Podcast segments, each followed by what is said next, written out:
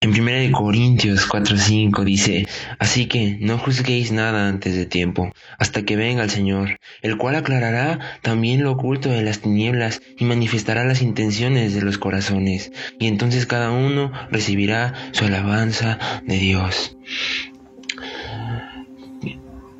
¿Qué fue lo último que hiciste el día de hoy? ¿Levantarte? Ah, tal vez desayunar, tal vez comer, tal vez sonreír, tal vez despertar. No lo sé, solo tú lo sabes. ¿Qué fue lo último que hiciste? Estamos pendientes al cambio, estamos tan, tan pendientes al cambio que no nos concentramos en lo que en realidad queremos, no nos concentramos en lo que estamos haciendo tal vez ahora, como escuchar, como reír, como vivir, como respirar.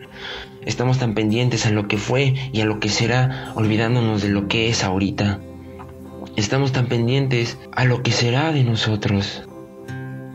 Estamos formando nuestro futuro, estamos viendo lo que podemos hacer, de lo que somos capaces, pero ¿realmente ese es mi camino?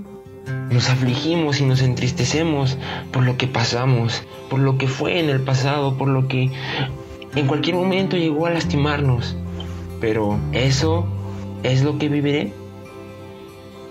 Dime en qué momento te levantaste? ¿En qué momento viste que sonreías? ¿En qué momento viste lo perfecto que Dios te creó? ¿En qué momento viste que un día más despertaste, bostezaste y dijiste, ¿qué hay de desayunar? ¿En qué momento viste tu presente y lo disfrutaste?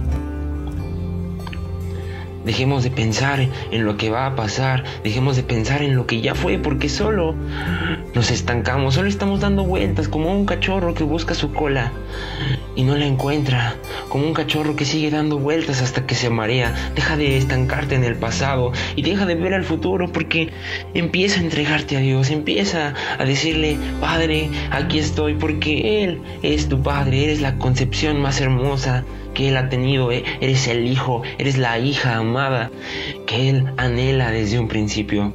Que cuando Él te creó lo anheló demasiado, pero estamos tan aferrados a lo que va a hacer, tan aferrados a lo que podemos hacer, tan aferrados a lo que será de nosotros, que no disfrutamos de lo que somos ahorita. Vive, sonríe, Igual corre, manifiéstate, sé tú mismo, sé esa luz, sé esa sal que los demás necesitan, sé ese amigo, sé esa amiga que los demás necesitan en sus vidas. Y empieza a disfrutar del presente, empieza a disfrutar de la hora.